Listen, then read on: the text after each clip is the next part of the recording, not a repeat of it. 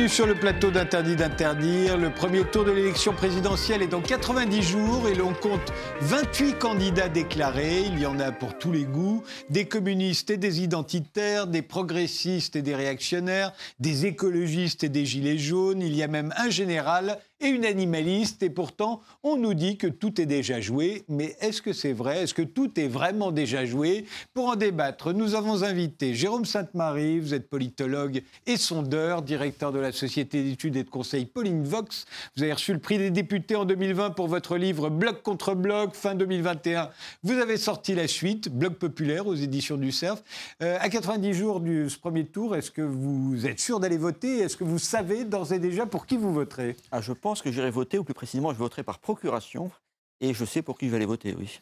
Vous ne changerez plus d'avis, vous en êtes certain Oh non, moi j'ai très peu d'idées, vous savez. Donc et c'est le même ou la même pour qui vous votez depuis euh, ad vitam aeternam euh, Pas spécialement, non. Non? Non, mais... Il fut un temps, autrefois, on était de gauche et on votait euh, de gauche toute sa vie. C'est plus le cas aujourd'hui. Que vous je ne vais pas, les, répondre à tout le quiz parce qu'on finira par le trouver, mais. Euh... C'est bien joué, bien joué par élimination. Bon, je continue. Thomas Gwenolé, politologue, docteur en sciences politiques, enseignant à Sciences Po. Vous êtes l'auteur d'Islamopsychose, paru en 2017, d'Antisocial en 2018 et du livre noir de la mondialisation en 2020, comme ça on sait à qui on a affaire. Sans oublier le petit que sais-je qui vient de sortir sur le souverainisme. Vous savez pour qui vous allez voter? Vous êtes sûr d'aller voter? Je suis sûr d'aller voter. Je ne sais pas encore pour qui je vais voter. En revanche, je viens de m'inscrire aujourd'hui même à la primaire populaire qui est destinée à, désigner un candidat unique, si possible, de la gauche. D'accord. Vous êtes sûr de voter à gauche? Je suis sûr de voter à gauche, mais je ne sais pas encore pour qui. je, sais, je sais que je ne voterai pas pour Jean-Luc Mélenchon, candidat de la gauche anti-système, parce que je pense qu'il est perdu d'avance au second tour et que j'aime pas faire un vote inutile.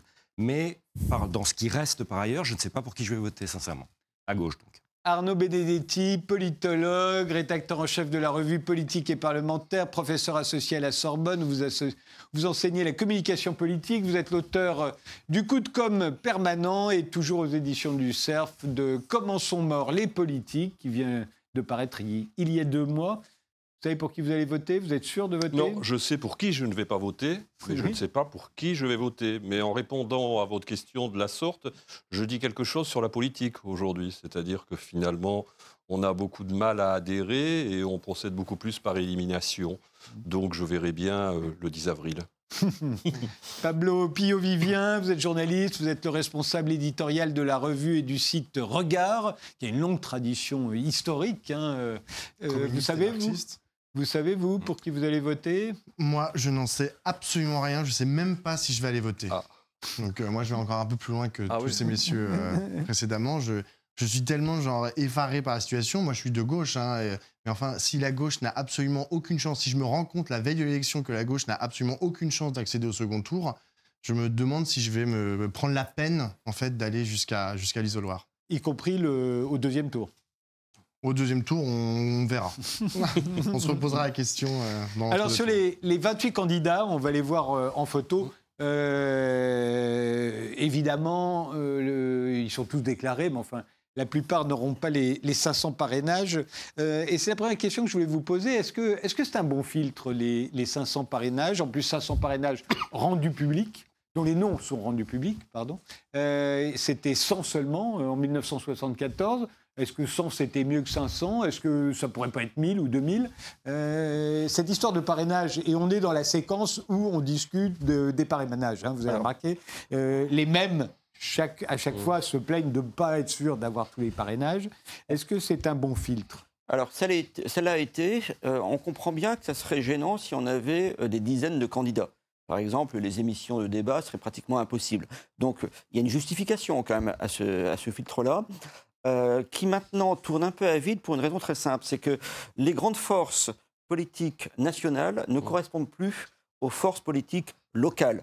Au niveau local, aux élections, aux élections euh, municipales, régionales, départementales, on l'a vu, euh, ces dernières années, la gauche et la droite ont maintenu leur position.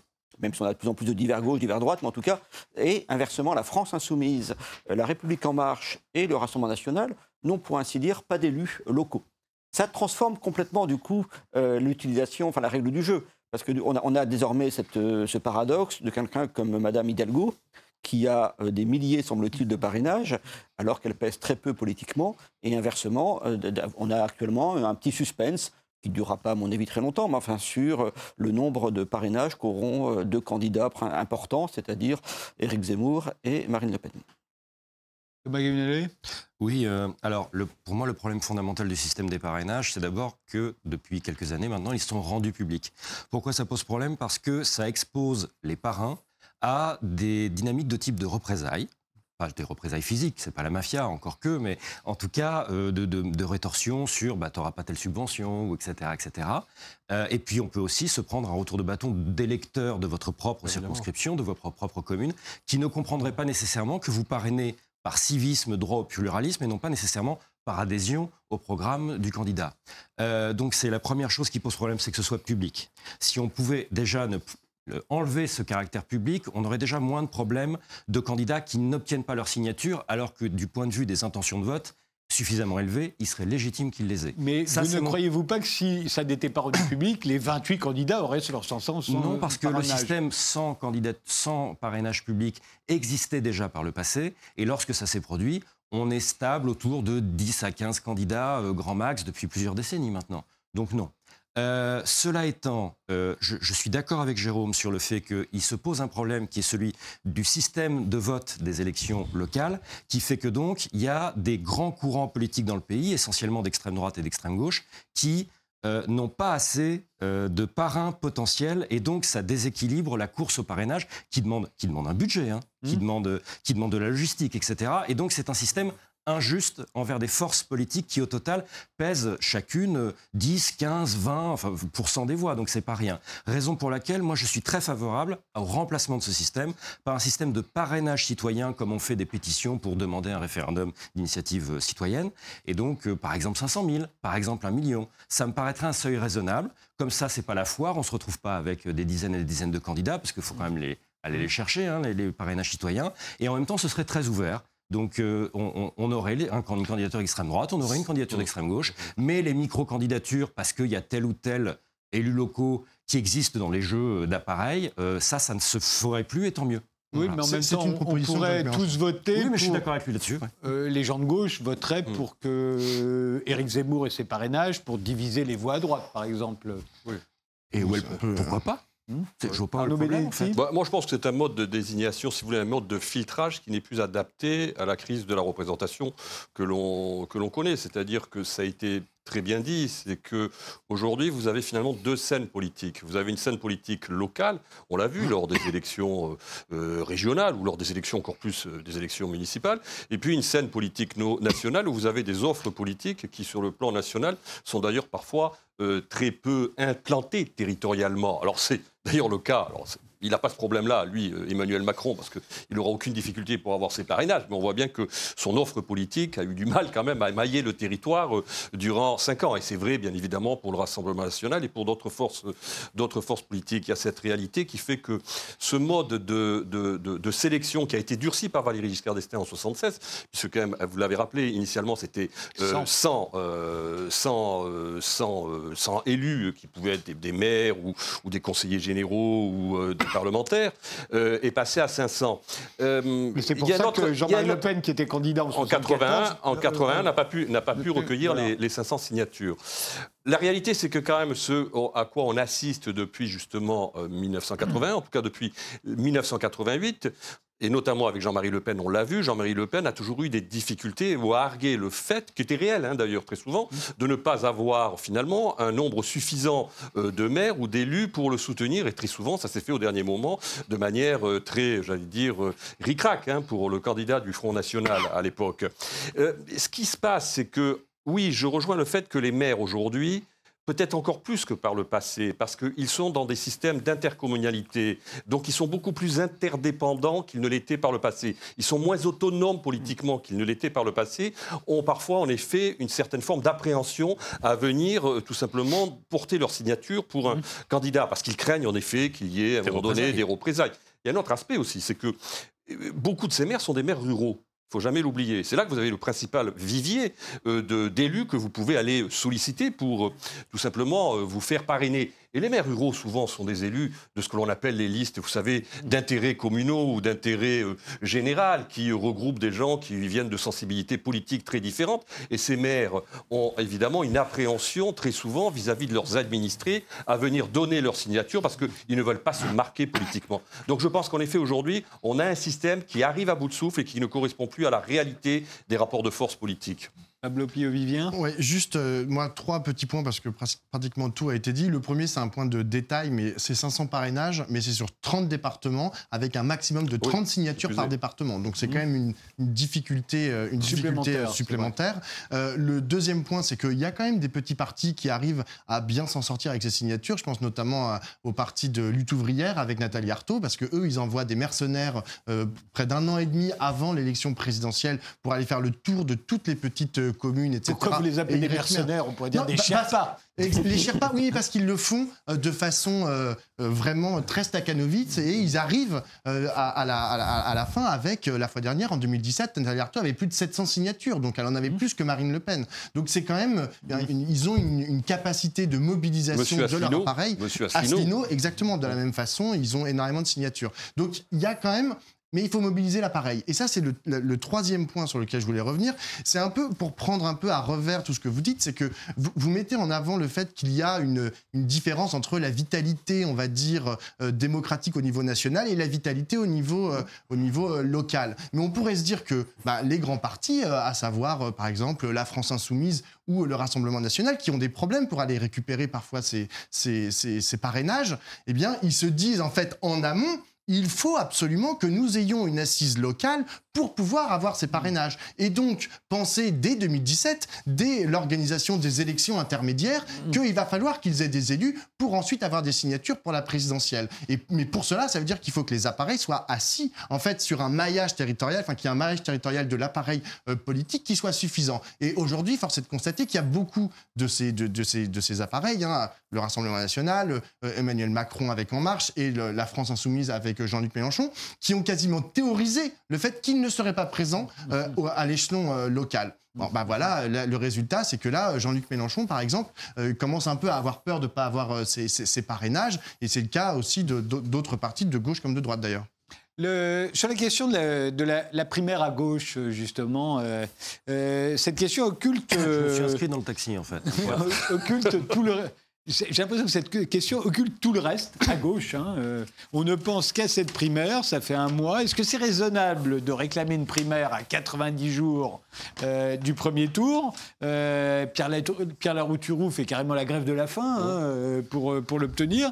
Et est-ce que c'est raisonnable, tous ces candidats de gauche qui se partagent des miettes de l'électorat qui autrefois a permis de de faire élire euh, aussi bien, enfin d'arriver au pouvoir euh, un Lionel Jospin ou un, ou un François Hollande, euh, on a l'impression que les deux sont des situations absurdes. Et de réclamer une primaire et d'aller à l'élection sans passer par la primaire.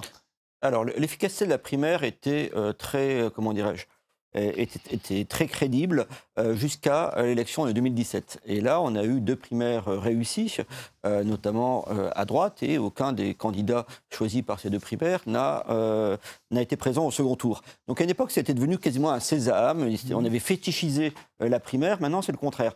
là, cette primaire de la gauche, euh, enfin d'une petite partie de la gauche d'ailleurs, euh, a un côté déjà assez ironique, euh, c'est qu'elle s'appelle une primaire populaire. ça fait penser, comment dirais-je, vous savez, dans ces quartiers du 11e, 10e arrondissement, boboisé, où le café s'appelle le café de l'industrie, etc. Si au fur et à mesure où les classes populaires sont remplacées, un peu comme les noms indiens aux États-Unis, vous savez, par exemple, eh bien, on conserve, et même on, se proclame des noms issus de cette époque où la gauche avait une base populaire pour euh, mais ça n'a plus aucun sens. S'il y a quelque chose qui n'intéresse pas les catégories populaires, c'est vraiment la primaire de la gauche, ou la primaire dite populaire. Seulement, comme évidemment, on ne va pas appeler ça la primaire euh, petite bourgeoise euh, des, villes-centres, eh bien, on préfère appeler ça primaire populaire. Mais c'est un vrai problème. C'est-à-dire que là, c'est, on est dans un jeu d'appareil, un jeu militant, enfin d'appareil pas tout à fait, un jeu militant, pour qui concerne les gens qui fétichisent la notion de gauche c'est plus grand monde. Par ailleurs, euh, cette primaire a plusieurs euh, inconvénients. C'est d'une part, il semblerait quand même qu'il y ait des différences profondes entre les candidats. Or, une primaire, c'est fait pour. C'est un casting, en fait. C'est pas fait pour trancher des lignes politiques. C'est avant tout fait pour choisir le meilleur représentant. Et enfin et surtout. Euh, c'est ce que dit Jean-Luc Mélenchon en disant que ce sont des gauches irréconciliables. Donc, euh, oui, alors parce que ça, parce que ça l'arrange. Le problème, c'est que Mélenchon là-dessus se contredit sans cesse. Parce que parfois, il tend la, main à la gauche quand il, euh, quand il espère la dominer. Puis quand il veut éviter la primaire, là, il explique que c'est irréconciliable. Mais enfin, bon, il y a surtout un problème énorme c'est que c'est l'espérance de victoire. Le dernier sondage, celui qui est sorti aujourd'hui à 17h, fait réalisé par l'IFOP, eh bien, donne un total, en prenant toute la gauche, hein, des gens qui s'aiment pas. Hein, parce que euh, des gens comme Artaud, etc., ils ne sont, pas, sont pas du tout d'accord pour, euh, avec les écologistes ou autres. Mais en prenant tout le monde, on arrive à 24%. 24%, mmh. c'est très simple, c'est 7 euh, points de moins dans ce même sondage mmh. que ce que fait Emmanuel Macron tout seul. Et c'est 6 points de moins que le total Zemmour-Le Pen. Enfin, c'est dire à quel point tout cela est quand même assez dérisoire. Mmh. alors, vous qui vous êtes inscrit, Thomas Guénelé, alors, euh, sur la fétichisé, euh, comme euh, Non, je ne suis pas particulièrement fétichiste, en tout cas en ce qui concerne la politique. Pour le reste, ça me regarde. Mais la, primaire de gauche, est-ce que c'est quelque chose qui amène automatiquement la victoire? Non, confère Benoît Hamon. La primaire de gauche, est-ce que c'est quelque chose qui amène nécessairement la défaite? Parce qu'on entend ces, ces discours-là. Non, la preuve Hollande. Et donc, le lien entre primaire et victoire ou, et primaire ou défaite, en fait, euh, non, il n'y a pas de lien, et donc on peut déjà se débarrasser de ce sujet-là, c'est juste hors sujet. À quoi sert une primaire de gauche? Elle sert à désigner un candidat commun de la manière la plus démocratique possible. C'est ça sa vertu, et c'est sa seule vertu. Il ne faut pas lui demander autre chose. Voilà. Donc après, est-ce que ça, c'est un simple casting en n'abordant pas les désaccords? Je ne suis pas d'accord avec Jérôme en toute amitié là-dessus, parce que dans le cadre de ce type de primaire, vous avez des débats qui sont organisés et lors de ces débats, si tant est qu'ils soient télévisés, radiophoniques ou, ou Internet, que sais-je, vous pouvez constater les différences plus ou moins vastes entre les candidats. Donc oui, il y a moyen de trancher sur le fond, mais de toute façon, on départage des candidats sur leur personnalité, les valeurs, le message fondamental et quelques propositions, deux ou trois grandes propositions, et certainement pas sur la base d'un programme interminable et encyclopédique de type catalogue la redoute. Mmh. C'est pas vrai. Les gens très peu de gens lisent vraiment les programmes dans leur entièreté, et, très peu de programmes sont longs soit dit, et détaillés, soit dit en passant. Donc ça c'est pour ça c'est le premier aspect qui me paraît important. Ensuite, il me semble que sur le fait de ne pas d'avoir du mal à arriver à une primaire de désignation d'un candidat du nom de la gauche, la gauche française, je parle des partis politiques, là, par l'électorat, la gauche française est en plein suicide collectif électoral. À l'heure où on parle? Pourquoi? Mmh. Parce que la gauche, il y a 40 ans, c'était 50% des Français à peu près. 30%, 30 points de réformistes et 20 points anti-système.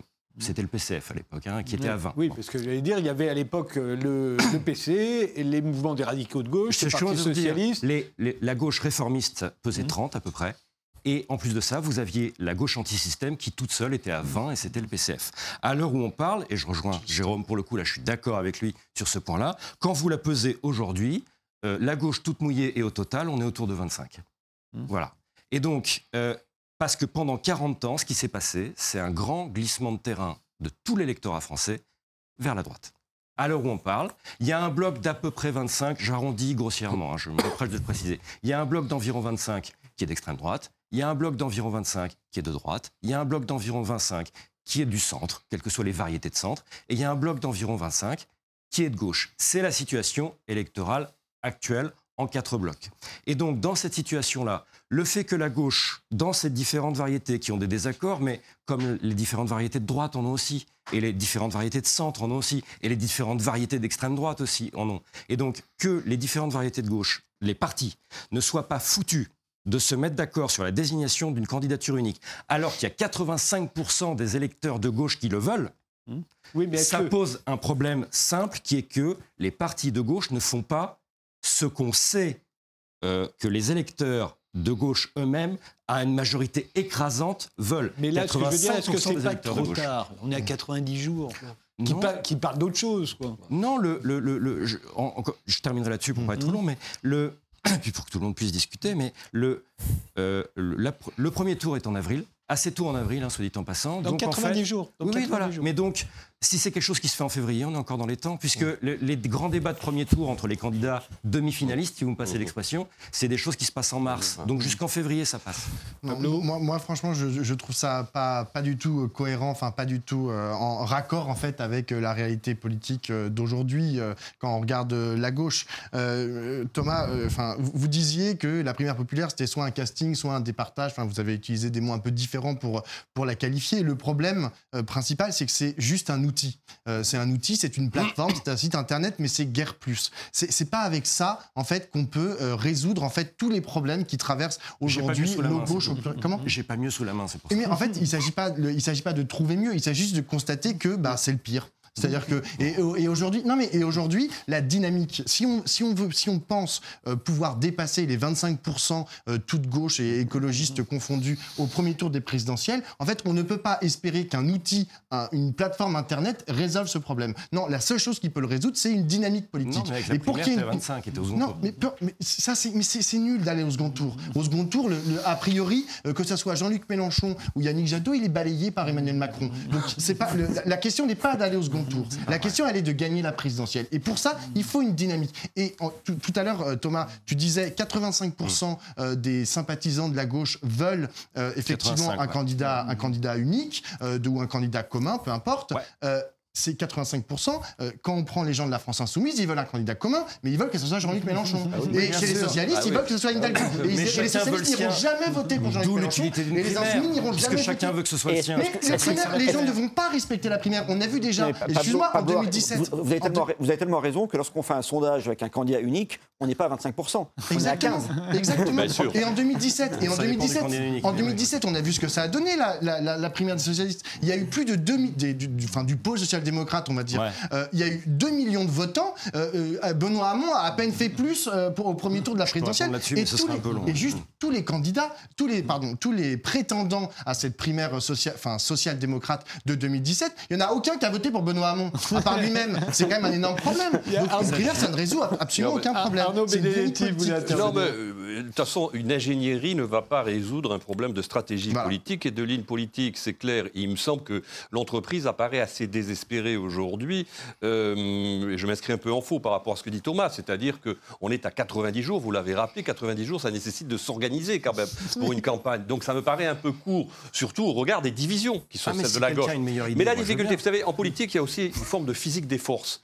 C'est que la gauche a toujours gagné lorsqu'il y a eu une force politique, à un moment donné, qui a été dominante. Mmh. Ça a été le cas en 1981 avec François Mitterrand. C'est lui qui a incarné le Parti socialiste et qui a réussi à créer les conditions de l'unité de la gauche dans des conditions qui étaient difficiles avec le Parti communiste. Il faut se souvenir quand même que le débat et le dialogue étaient rudes et virils avec le Parti communiste. Mais il a réussi à le faire. En 1997, Lionel Jospin a réalisé aussi autour, souvenez-vous du fameux concept de gauche plurielle, en l'occurrence, cette union euh, de la gauche, euh, mais avec, parce que tout simplement le Parti socialiste était en position hégémonique. Et, et finalement, en 2012, François Hollande est arrivé lui aussi au même résultat parce qu'il y avait à gauche une formation politique qui était dominante et ça permettait finalement le ralliement euh, de l'ensemble des forces de gauche, en tout cas des forces de gauche qui se voulaient les forces de gauche de gouvernement, autour d'une dynamique électorale. Aujourd'hui, ce n'est plus possible, tout simplement parce que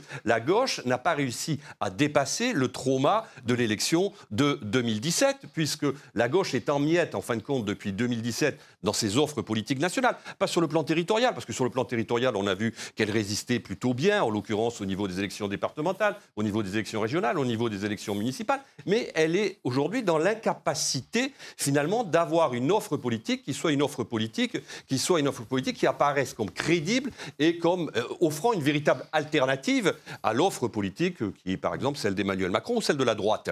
Ça, c'est un sujet. Et aujourd'hui, quand on regarde historiquement, ce qui est intéressant, c'est de voir les dynamiques historiques.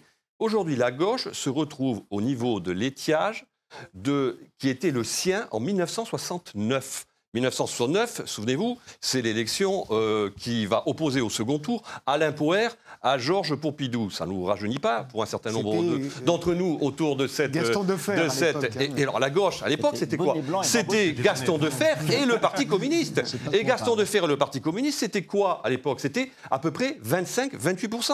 Donc aujourd'hui, la gauche se retrouve dans la situation historique de celle de 1969, avec une configuration politique qui est finalement assez similaire une gauche qui est divisée, qui n'a plus de force politique dominante véritablement, ou si ce n'est le Parti communiste en 1969, ou aujourd'hui éventuellement sur le plan national, un peu M. Mélenchon qui semble, quand on regarde les intentions de vote, un peu plus quand même bénéficier d'une dynamique un peu plus forte. Et je pense que l'erreur de Jean-Luc Mélenchon, l'erreur de Jean-Luc Mélenchon, l'erreur historique de Jean-Luc Mélenchon, c'est finalement le comportement à la fois personnel et stratégique qui a été le sien après l'élection de 2017. Il était en capacité, au regard de son parcours personnel, au regard de son charisme propre, au regard de sa culture historique et de sa culture politique, il était en capacité de pouvoir finalement créer quelque chose autour de lui. Il n'y est pas parvenu. Et ça, je pense qu'il porte une responsabilité historique aujourd'hui dans les difficultés de la gauche. Deux mots juste euh, avant la pause, euh, Jérôme?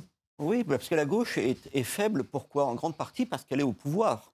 C'est-à-dire qu'une bonne. Rappelons quand même que 47% des électeurs de premier tour de François Hollande en 2012, en 2017, 47% votent dès le premier tour pour Emmanuel Macron. Que par ailleurs, si vous regardez les équipes, les députés, les équipes euh, gouvernementales, à commencer par ceux qui ont euh, été à la manœuvre face au mouvement des Gilets jaunes, c'est que des gens de gauche. Monsieur Castaner, tête de liste socialiste euh, en, PACA, Madame Belloubet, euh, Monsieur Lallemand, qui vient, alors lui, il arrive un peu après, mais etc. Et surtout, Emmanuel Macron lui-même, qui est issu quand même des équipes. L'allemand, oui, l'allemand socialiste. Il y a des gens qui vont faire des. Ouais, non, là, genre, il y a des gens qui vont faire des choses. Si Guillaume Meurice nous regarde, il va faire une attaque. Il va faire une attaque. Mais non, vous avez. Alors, la question l'allemand, je la mets de côté, mais effectivement, par contre, sur, mais sur tous les ministres, etc., qui ont, qui ont été à la manœuvre sur la répression des Gilets jaunes et tous les mouvements sociaux, ceux qui portent les réformes, tout cela, c'est des gens de gauche. Et d'ailleurs, 40% des sympathisants, c'est là quand même la contradiction, 40% des sympathisants écologistes ou socialistes soutiennent, considèrent que Emmanuel Macron a un bon bilan. Ceux qui sont encore chez les écologistes. Je vous interromps, on fait une pause, on se retrouve juste après.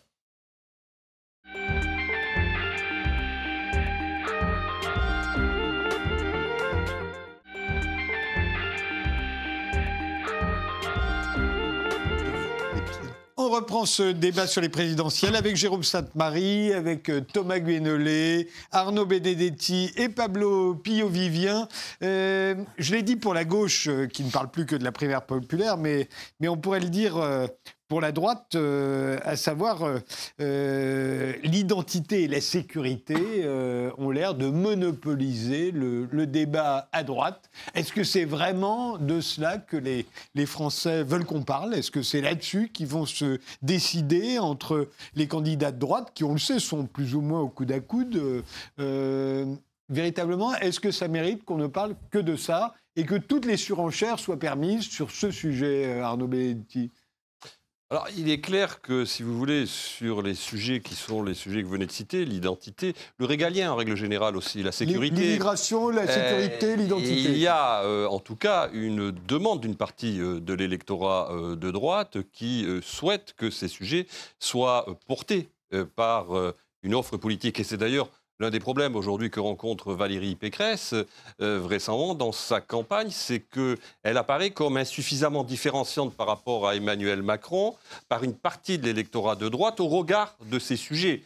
C'est ce qui vient de se passer, notamment avec le ralliement de M. Pelletier euh, auprès d'Éric Zemmour. Donc je crois que ça, c'est un, sujet, en effet, qui est, qui est important, qui sera quand même au cœur euh, des offres politiques de droite. Mais il y a d'autres sujets, évidemment, qui viennent concurrencer euh, ces, enjeux politiques et, j'allais dire cet agenda politique qui a été porté quand même principalement par Éric Zemmour ces dernières semaines. Ce sont euh, les questions économiques, ce sont les questions sociales, et où là on voit qu'il y a finalement à droite des approches qui peuvent apparaître là aussi extrêmement différentes et fracturées. Vous avez une droite qui est plus libérale, qui est incarnée par euh, Valérie Pécresse, euh, et qui peut être aussi incarnée sur le plan économique d'une certaine manière par Éric Zemmour, qui n'est pas très loin de ces positions-là, et puis une droite qui se veut plus sociale, plus souverainiste, qui pourrait être, en allant vraiment à gros traits, être incarnée par euh, Marine Le Pen. C'est-à-dire que, comme à gauche, d'une certaine manière. Euh, à droite, vous avez aussi des divisions idéologiques qui sont très fortes. Et d'ailleurs, moi je considère que ces divisions idéologiques, tant à droite qu'à gauche, profitent finalement au seul camp qui apparaît aujourd'hui homogène à la fois sociologiquement et idéologiquement, qui est le camp que représente le président de la République. Le président de la République, il se nourrit de deux choses essentielles finalement. Euh, il se nourrit à la fois du désinvestissement civique, c'est-à-dire du retrait d'une partie des classes populaires et des classes moyennes qui ne vont plus voter. Ça, c'est une chose. Et l'abstention de ce point de vue-là peut profiter, euh, en tout cas dans une élection nationale, à euh, Emmanuel Macron. Et il se nourrit également de la division de ses oppositions. La réalité, c'est qu'aujourd'hui, Emmanuel Macron est quelqu'un qui est euh, sociologiquement minoritaire, mais qui arrive à être majoritaire politiquement, enfin, qui est potentiellement majoritaire politiquement, parce que, ben, Jérôme Sainte-Marie l'a beaucoup mieux dit que moi, euh, et parce qu'il a récemment le bloc le plus mobilisé et le plus homogène sur un corpus, en tout cas idéologique, qui est de ce point de vue-là assez clair, assez cohérent. On peut ne pas le partager, mais c'est une réalité politique. Thomas? Oui, euh, en fait, sur l'immigration, donc le thème de l'immigration, euh, en réalité, je me souviens qu'avec Jérôme, on en avait discuté sur un autre plateau il y a quelques, semaines. Euh, ce qui est intéressant à voir, c'est que l'immigration, c'est surtout un thème extrêmement clivant, y compris sur le fait de le trouver important ou pas. Ce que je veux dire par là, c'est que les je reprends mes quatre blocs, l'électorat d'extrême droite, vraiment, ça les passionne et c'est super important pour eux. L'électorat de droite, ils trouvent ça important, mais ils le trouvent en proportion, ils sont moins nombreux en proportion du total de l'électorat de droite, à trouver ça important.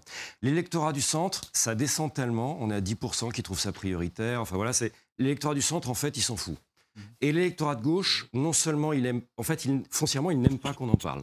Mmh. Et donc ça, c'est sur l'immigration. En revanche, il y a un thème qui est absolument massif, massif comme étant un thème dont les Français, en tant qu'électorat, toutes catégories confondues, veulent qu'on parle. C'est, je vais mettre des guillemets, le pouvoir d'achat, c'est-à-dire, en clair, dans la réalité de terrain, l'appauvrissement des Français. Vous avez 4 Français sur 10 qui disent qu'ils sont en difficulté financière aujourd'hui. Vous avez 8 Français sur 10 qui disent qu'ils se sont appauvris. C'est en sondage, en comparé, c'est le record absolu d'Europe. Et vous avez la moitié de l'électorat français qui vous dit priorité absolue pour moi, pour la présidentielle, c'est le pouvoir d'achat, en clair, l'appauvrissement, le mien ou celui des gens autour de moi. Et donc, c'est pour cette raison-là que tous les candidats, quasiment, tous les grands candidats, quasiment, pas tous, mais quasiment tous, vous parlent de pouvoir d'achat. Je répète qu'en traduction réelle, c'est l'appauvrissement des Français.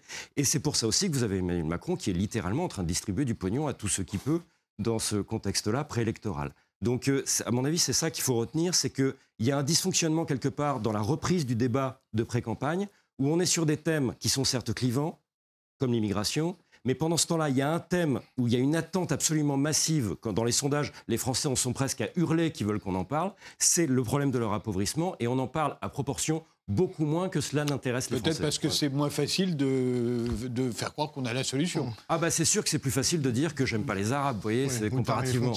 Pour, poursuivre euh, ce que vient de dire euh, Thomas, moi je pense que on parle beaucoup, d'ailleurs tu en as parlé tout à l'heure Thomas, de la droitisation euh, du débat public et globalement de toute, la, de, toute la, de toute la politique. Non, c'est pas un fait. Hein. Je pense qu'il y a un super papier qui est, sorti aujourd'hui dans, dans, Esprit par Vincent Tiberge qui explique que c'est un peu plus nuancé que ça. Hein, sur on peut pas vraiment, sur beaucoup de questions, on peut pas. Il a mis plein d'indicateurs et il dit on peut pas exactement conclure à une droitisation de façon aussi aussi aussi lapidaire. Euh, ce, que je voudrais dire, c'est que lorsqu'on parle de droitisation, il y a une chose qui est certaine, c'est que c'est le souhait de beaucoup d'acteurs politiques, de beaucoup d'acteurs médiatiques, de droitiser le débat et d'utiliser les thèmes dont vous avez parlé, Frédéric, c'est-à-dire l'immigration, euh, la question de la sécurité, et d'en parler sans cesse. Moi, j'ai un exemple, parce que je trouve que ça a été une parenthèse euh, un peu enchantée et vraiment bienvenue pendant au moins quelques semaines. C'était la, primaire des Verts, des écolos. Euh, pendant la primaire des écolos, bah, ils ont parlé d'autres sujets. Et pendant quelques semaines, eh ben, sur euh, les différentes chaînes d'information en continu, euh, dans les médias, on a parlé d'autres choses en fait que sans arrêt les thèmes qui étaient mis en avant par Éric Zemmour, avec des propositions qui étaient tout à fait intéressantes entre Delphine Bateau, Sandrine Rousseau, Yannick Jadot, Éric Piolle. Ils avaient tous des, propositions différentes à faire et on a parlé d'autres choses. Ce qui veut dire que euh, dans ce, dans ce moment-là, euh, ça a bien démontré que les acteurs politiques étaient maîtres en fait de leur agenda médiatique et de ce dont ils avaient envie de parler. Donc moi, j'invite les, différents euh, protagonistes de, la, de la présidentielle à se ressaisir en fait des sujets dont ils veulent parler. Et s'ils ont envie de parler de pouvoir d'achat, qu'ils parlent de pouvoir d'achat et qu'ils arrêtent en fait, de se faire systématiquement emmener par les médias dominants sur des sujets dont le plus souvent, d'abord ils vont raconter n'importe quoi, parce que genre sur les sujets notamment de sécurité, le plus souvent c'est une espèce de surenchère policière euh, sans, on n'en voit plus le, bout. Hein, on l'a bien vu pendant la primaire de la, droite notamment. Euh, et, à se ressaisir en fait des, sujets qui sont les leurs. Même Valérie Pécresse. Au bout d'un moment, il va falloir que Valérie Pécresse, elle trouve en fait les sujets pour se recréer une colonne vertébrale idéologique qui tienne la route et qui et qu'elle nous explique en quoi elle est différente d'Emmanuel Macron et d'Éric Zemmour. Parce qu'aujourd'hui, euh, ou bien elle va aller chercher un peu du côté d'Emmanuel Macron, ou bien elle va aller chercher un peu du côté d'Éric Zemmour sur les questions d'immigration et de sécurité, mais on n'arrive pas à... Donc il va falloir qu'elle récupère en fait, son, agenda politique pour, pouvoir produire un discours qui, tienne la route. Et il faut que ça soit le cas pour tous les autres candidats. Jérôme Sainte-Marie, mais peut-être aussi que les électeurs, ils veulent ça. Hein. Alors juste un mot. Déjà, je pense qu'on ne peut pas décrire un nouveau paysage politique comme le nôtre depuis quelques années avec les termes de l'ancien.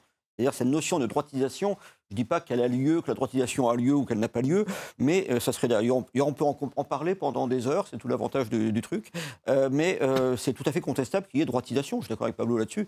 en tout cas, je pense que ça ne correspond pas, parce qu'on a deux objets quand même au milieu de la pièce, qui sont le Rassemblement national d'un côté, la République en marche de l'autre, qui ne se reconnaissent pas mmh. explicitement dans ces notions de gauche ou de droite. Je prends l'exemple d'Emmanuel Macron, qui est perçu comme un président de gauche par les gens de droite et par un président de droite par les gens de gauche. Il n'est aucun. C'est un président libéral, europhile, etc. Et qui est. Euh, non, je crois que c'est pas, c'est pas non plus le. Enfin bon, ça me paraît, euh, comment dirais-je, un vocabulaire parlementaire totalement décalé par rapport à, euh, à ce paysage. Puisqu'on parle quand même de la droite, parce que la droite et la gauche, ça existe encore. C'est mhm. À eux deux, c'est plus que 50% de la population qui se reconnaît là-dedans, mais ça existe encore. La droite, elle se revendique de droite, alors il y aurait bien embêté. Et la droite a un problème depuis le début du quinquennat. Quand je dis la droite, c'est tout simplement les républicains. Euh, c'est depuis un vote, euh, comment dirais-je, qui avait beaucoup marqué au Parlement, c'était le 4 juillet 2017. Et là, les trois quarts des députés de droite euh, s'abstiennent. Ils ne savent pas s'ils sont dans l'opposition ou pas Emmanuel Macron. C'est le cas aussi d'ailleurs pour le groupe socialiste. En fait, ils ne savent pas s'ils sont dans l'opposition parce que par bien des côtés, ils ne sont pas dans l'opposition.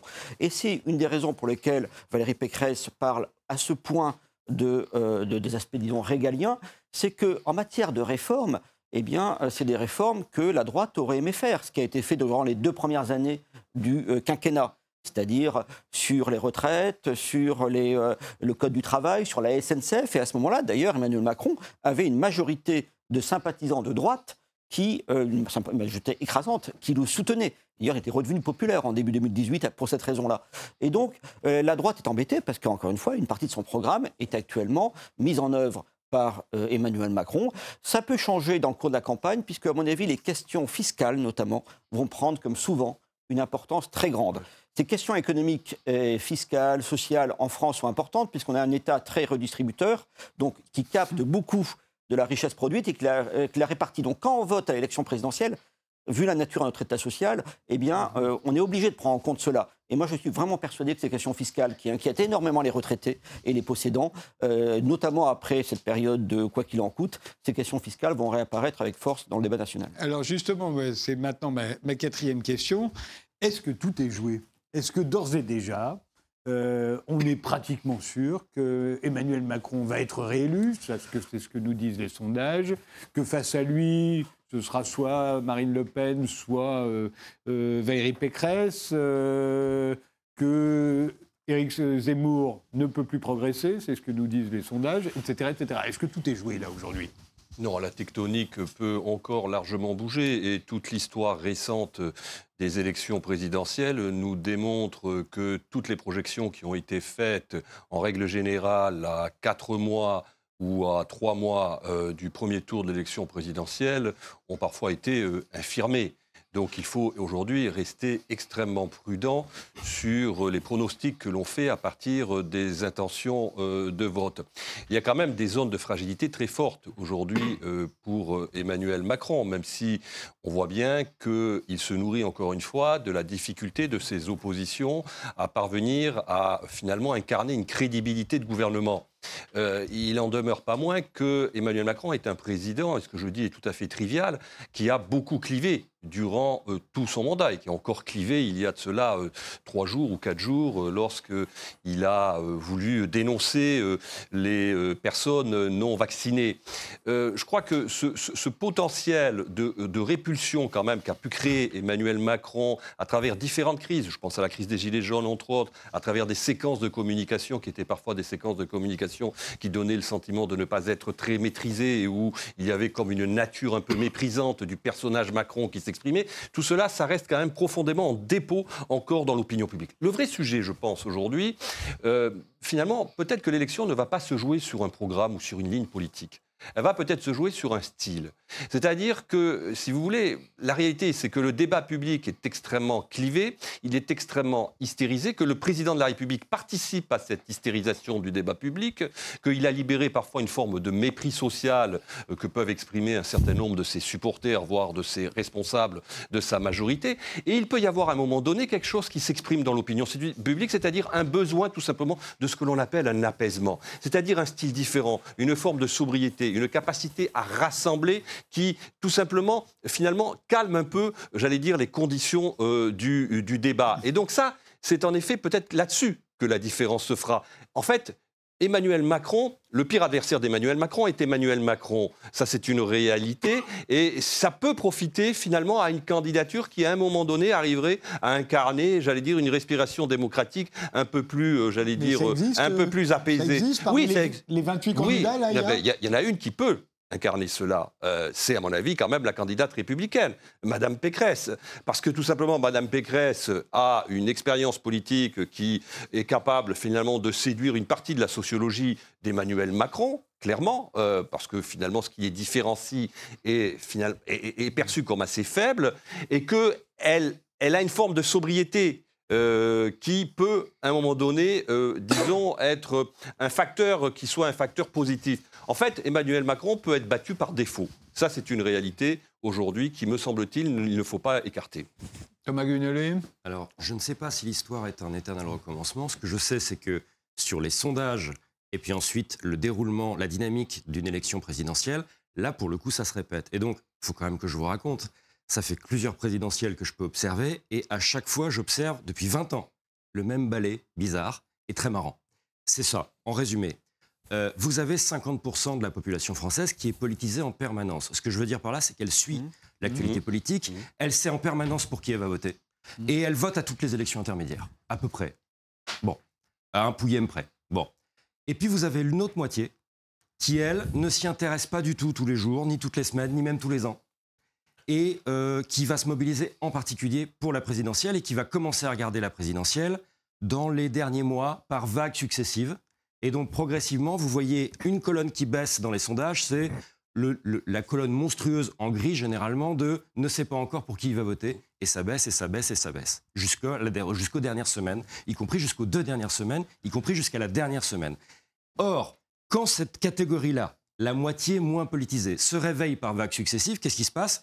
Bah, Vous avez un tel qui s'écroule dans les intentions de vote, un tel qui s'envole, etc., etc. Et donc, à chaque fois, vous avez des responsables de grands instituts de sondage, des analystes, des politologues, des confrères, hein, mais quand même, euh, des, tout ce que vous voulez, des journalistes politiques qui arrivent en disant, avec, un, comme dirait Coluche, avec des tronches de premier de la classe, comme c'est pas permis, en train de dire grande surprise dans le déroulement de la campagne présidentielle, tout est chamboulé. Oui, tout est chamboulé, comme à chaque fois. Ça n'est pas une surprise parce que c'est le mécanisme que je viens de vous exposer qui se reproduit à chaque fois. Et donc, par définition, les sondages pour l'élection présidentielle avant, 5-6 mois avant, à mon avis, ça n'a en réalité vraiment aucun intérêt. Ça devrait même pas être fait. Ça devrait aller directement à la poubelle. Ça mhm. n'a ça ne sert à rien à part à animer une, une machine qui tourne à vide et qui fait un 6 mois, on est d'accord, mais 90 jours.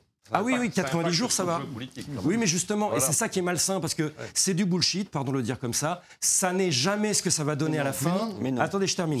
Les sondages, mais justement, une photographie, mais une photographie d'une salle de mariage, six mois avant le mariage, on s'en fout complètement, la salle est vide. C'est pas comme ça que ça va se passer. Donc c'est ça qui est complètement absurde, à mon avis. Et donc, ce que je veux dire, c'est que euh, cette mécanique se reproduit à chaque fois. Et là, déjà, on est dans les 90 jours, effectivement. Et on a déjà eu dans les mois qui viennent de s'écouler un bazardage total de ce qu'on nous, nous, nous, expliquait ce sondage à l'appui depuis 3-4 ans, c'est-à-dire c'est Macron-Le Pen, et puis il va se passer ci, et puis il va se passer ça, et puis d'ailleurs LR, ce sera tel candidat, etc. etc. Donc c'est ça, moi, que je trouve fascinant à observer à chaque fois. Et donc, comme d'habitude, c'est quelque part entre fin février et euh, début avril que vous pourrez commencer à parier du pognon avec les copains pour savoir qui va gagner, parce que là, ça commence à se faire il y a du vrai dans ce que dit Thomas, même si j'en tire pas de toutes les mêmes conclusions. Euh, ce qui, me paraît vrai, c'est qu'effectivement, euh, il y a une bonne partie de la population qui ne se politise uniquement quand c'est le moment. Là, actuellement, 54% des Français déclarent s'intéresser à la campagne, mais 44% déclarent dans un sondage ne pas s'y intéresser. Or, c'est plus difficile de dire qu'on ne s'intéresse pas à la campagne, si vous voulez, quand vous répondez à un sondage. Donc ces 44%, ils existent vraiment.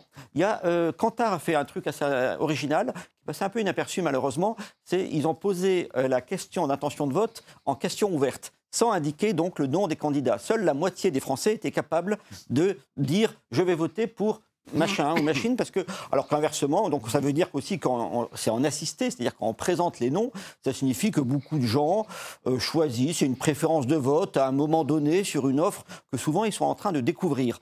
Et c'est pour ça qu'effectivement, il y a eu souvent, euh, c'est généralement vers la mi-février, par exemple, le bouleversement euh, des courbes entre Chirac et Balladur, pour un exemple très ancien, tient beaucoup à cela tient aussi au fait que, Jospin, euh, arrive, etc.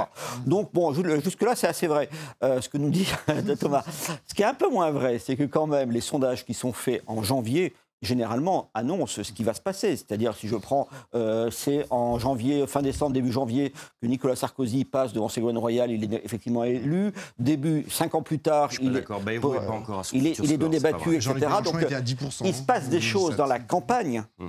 Et on l'a vu la dernière fois, effectivement, pour Jean-Luc Mélenchon, il passe en, en cinq semaines, il passe de moins de 10% à presque 20%. Donc il se passe des choses, la campagne ça sert à quelque chose. Et euh, il y a aussi des événements, euh, on a eu cet exemple avec, euh, avec, le, oui, avec Fillon, mais là c'était, comment dirais-je, un choc.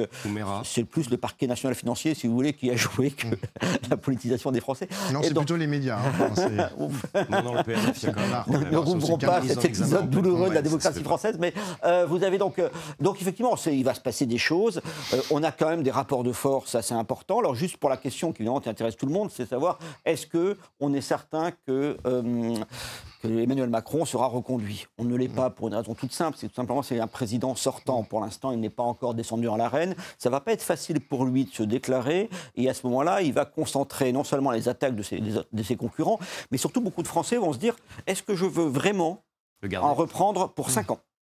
Et euh, là, ça devient compliqué parce qu'il a une base très solide, ce que j'appelle le bloc élitaire, qui est à peu près à 25% qui ne l'a pas abandonné, qui l'a même, même, renforcé tout au long du quinquennat, mais il est, c'est un président qui est malgré tout minoritaire.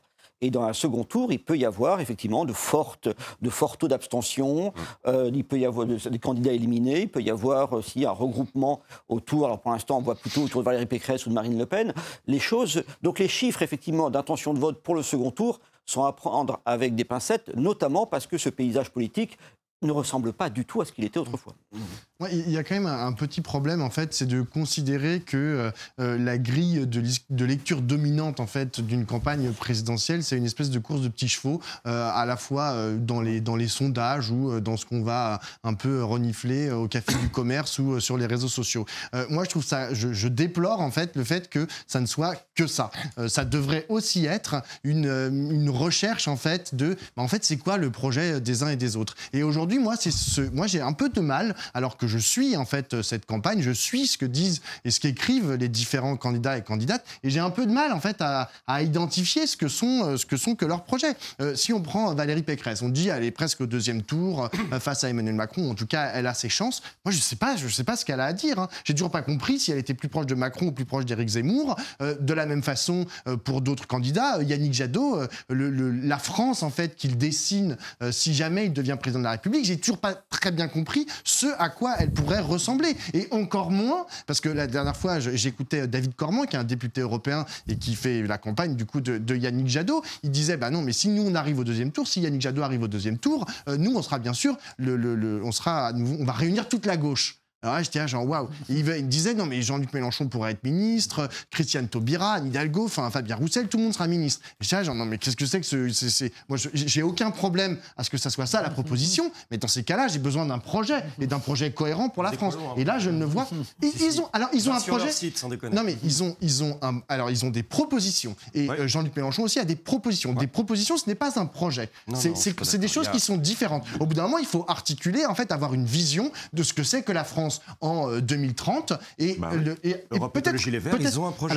ils l'ont, ils l'ont. Mais est-ce que la, question, c'est est-ce qu'ils sont quelle, quelle, capacité de compromis ils peuvent faire dans ce projet pour pouvoir intégrer, comme l'a dit David Cormand, euh, Jean-Luc Mélenchon, Fabien Roussel et Christiane Taubira et Anne Hidalgo euh, dans, dans, un gouvernement. C'est là qu'il y, a un énorme problème. Et de la même façon, Valérie Pécresse, je ne sais pas exactement ce qu'elle qu'elle me propose comme France si jamais elle arrive à, à gouverner. Donc là, il y a un espèce de, hiatus où il y a un désalignement en fait entre ce que enfin, en, tant que Français, entre ce que je demande à des hommes et des femmes politiques et ce que eux, en fait, euh, me, proposent. Eux, ce qu'ils me proposent, c'est juste un positionnement en fait ils se positionnent les uns aux autres. et ils essayent non, et ils essayent de capter à la fois mon attention et, ma voix. Mais c'est tout ce qu'ils me proposent. il y a des programmes on est au mois de janvier pour faire un projet politique ça, ne prend pas 90 jours le projet chez Pécresse etc existe on ne peut pas faire semblant. Donc euh, et ça se réduit pas à deux trois formules sur la sécurité. Il y a un projet économique qui est assez simple hein, comme on a on applique les directives Macron. On a, non mais on applique les directives européennes. Vous savez maintenant en matière économique et sociale pour l'essentiel c'est pas c'est pas c'est pas bien compliqué. Euh, non, ce qui peut euh, engendrer une forme de dépolitisation, c'est pas les sondages. Les sondages, ça, ça, fait la campagne, mais ça fait pas le vote. Je vous rassure là-dessus. Et d'ailleurs, sinon, il n'y aurait pas des changements de, entre les différentes forces politiques, euh, entre les différents candidats. Non, c'est on, on, a eu une élection qui a été largement biaisée euh, en 2017 du fait de, des interventions quasiment quotidiennes du parquet national financier, qui a fait qu'on a eu, euh, plutôt que de parler des projets, on était là à savoir euh, combien, il avait, combien François Fillon avait acheté ses costumes, etc. Est-ce que c'était délibéré ou pas C'est pas à moi de le, de le, dire, mais en tout cas, de fait, cette élection a été largement, cette campagne largement tronquée. Là, on a autre chose qui est la faute de personne, pour le coup, mais qui va, mmh. qui engendre une forme de dépolitisation. c'est bien sûr le, la crise sanitaire et le Covid-19. Le Covid-19, ça nous renvoie tous ah à notre santé personnelle à notre peau, à celle de nos, proches, tout cela. Et ça prend, euh, comment dirais-je, ne serait-ce qu'en temps de cerveau disponible, si vous voulez, ça prend un temps considérable. Et ça, c'est un vrai problème. Est-ce qu'on ne va pas avoir un choix qui va être décisif, hein, quand même, pour le second quinquennat éventuel de Manuel Macron ou pas? Est-ce que ça ne va pas être totalement étouffé par euh, cette crise sanitaire?